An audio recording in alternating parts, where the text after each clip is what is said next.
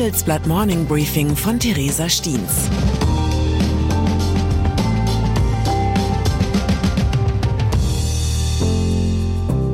Guten Morgen allerseits.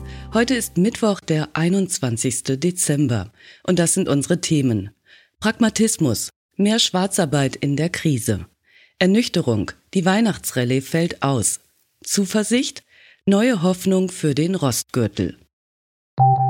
Nach einer kurzen Unterbrechung geht es gleich weiter. Bleiben Sie dran. Die deutsche Wirtschaft steht vor neuen Herausforderungen. Und Sie möchten aktiv die Zukunft mitgestalten? Dann sind Sie beim Handelsblatt CFO Summit 2024 genau richtig. Erleben Sie hochkarätige Speaker und CFOs renommierter Unternehmen wie Amazon, Google oder SAP. Seien Sie Teil dieses exklusiven Gipfeltreffens am 11. und 12. Juni in Düsseldorf. Mit dem Code Podcast sparen Sie bei der Anmeldung 15%. Alle weiteren Infos unter handelsblatt-cfo-summit.de. Arbeitsmarkt. Es gibt eine gute und eine schlechte Nachricht. Die schlechte zuerst. Es gab in diesem Jahr mehr Schwarzarbeit in Deutschland. Jetzt die gute. Es gab in diesem Jahr mehr Schwarzarbeit in Deutschland. Das klingt wie ein Widerspruch, ist es aber nicht. Denn einerseits ist die Tatsache, dass die nicht angemeldete Beschäftigung im Vergleich zum Vorjahr um etwa sieben Prozent stieg, ein großes Problem. Schließlich entgehen dem Staat so wichtige Steuereinnahmen und den Sozialversicherungen wichtige Beiträge. Um das an dieser Stelle rechtlich wasserdicht zu betonen, Schwarzarbeit ist illegal. Der Ökonom Friedrich Schneider sagt aber, die stark gestiegene Schwarzarbeit hat in diesem Jahr auch viele Menschen vor dem Abgleiten in die Armut geschützt. Über 80 Prozent gäben das heimlich verdiente Geld außerdem sofort wieder aus, sagte er. Das habe laut Schneider die Konjunktur stabilisiert und einen Teil der Steuerverluste über die Mehrwertsteuer wieder kompensiert. Insgesamt ist das Volumen der Schattenwirtschaft um 22 Milliarden auf über 360 Milliarden Euro gestiegen. Das entspricht rund 10 Prozent des Bruttoinlandsprodukts. Ursprünglich war Schneider davon ausgegangen, dass der Schwarzmarkt in diesem Jahr sogar schrumpfen werde. Nun sagt er, die Energiekrise und hohe Inflationsraten hätten dieses Ergebnis umgedreht. In Zeiten, in denen die Preise steigen und regulär nicht mehr genug Geld verdient wird, steigt auch der Anreiz, unangemeldet zu arbeiten. Fazit, Schwarzarbeit ist eben ein Symptom der Krise. Twitter. Mit Krisen kennt sich auch Elon Musk bestens aus. Seine bislang knapp zwei Monate als Twitter-CEO waren von Chaos und Kontroversen geprägt.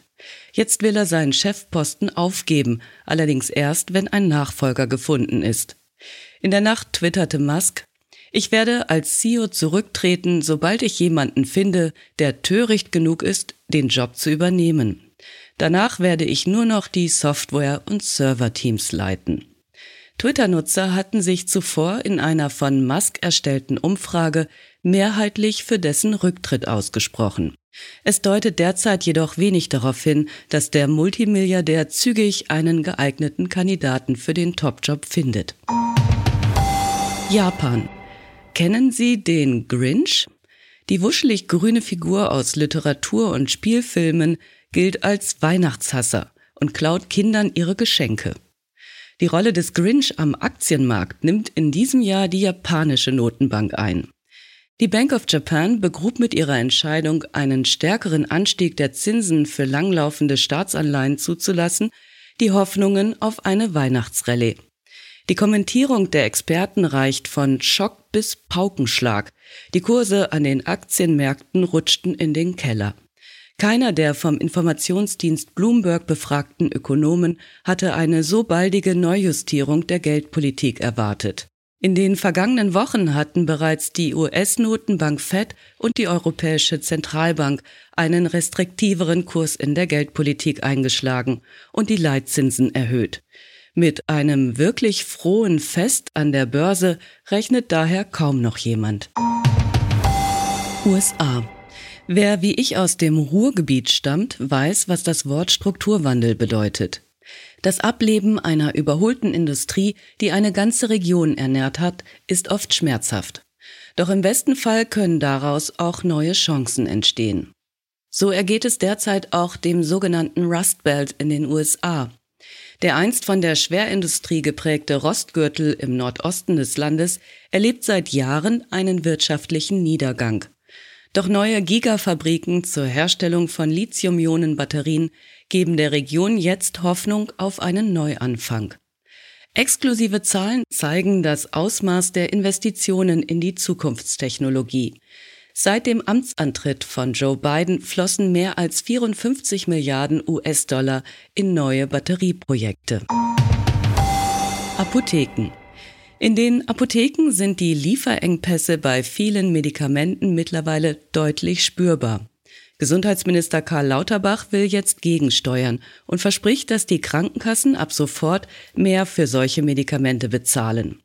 So könne Deutschland außerdem als Absatzmarkt für Hersteller attraktiver werden.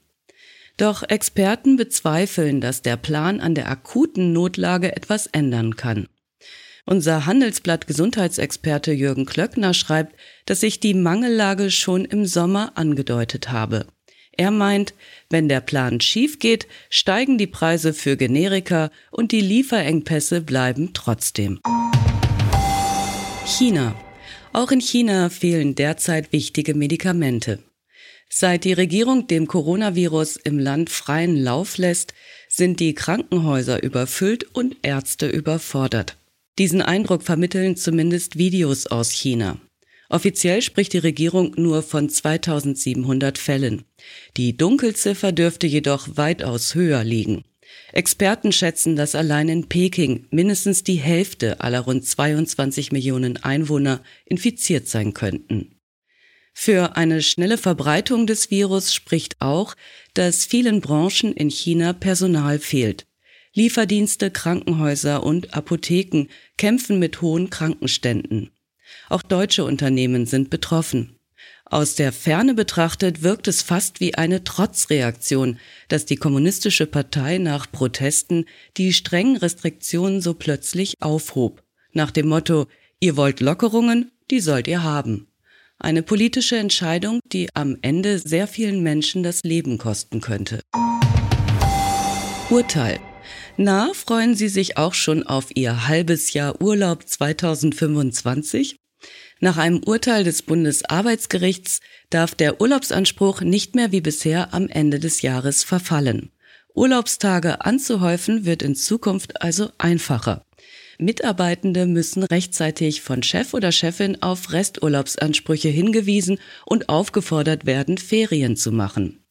Ich wünsche Ihnen in diesem Sinne, dass Sie immer etwas mit Ihrer freien Zeit anzufangen wissen. Es grüßt Sie herzlich Ihre Theresa Stiens. Zur aktuellen Lage in der Ukraine. Zelensky plant offenbar Besuch in Washington. Seit Kriegsbeginn ist der ukrainische Präsident Volodymyr Zelensky nicht ins Ausland gereist. Nun gibt es Berichte über eine Reise nach Washington, bei der er auch auf Präsident Joe Biden treffen soll. Putin will über Ziele informieren. Fast zehn Monate nach Beginn des russischen Angriffskrieges gegen die Ukraine will Kremlchef Wladimir Putin an diesem Mittwoch Zwischenbilanz ziehen und einen Ausblick geben. Weitere Nachrichten finden Sie fortlaufend auf handelsblatt.com slash Ukraine.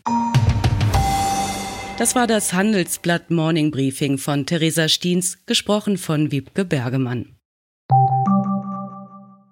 Fintech, Banken und Festival gehen nicht zusammen? Geht doch, und zwar in Berlin. Am 24. und 25. April 2024 öffnet die Messe Berlin ihre Türen für die FIBE, das neue Fintech-Festival Europas. Die FIBE richtet sich an das gesamte Fintech-Ökosystem, vom Startup über Investoren und klassische Banken bis hin zur Politik. Das Event möchte das gesamte Ökosystem zusammenbringen und eine Plattform zum Austausch bieten. Seien Sie dabei und sichern Sie sich jetzt mit dem Code FIBEPODCAST 35% Rabatt auf Ihr Ticket. Weitere Informationen finden Sie unter fibe-berlin.com.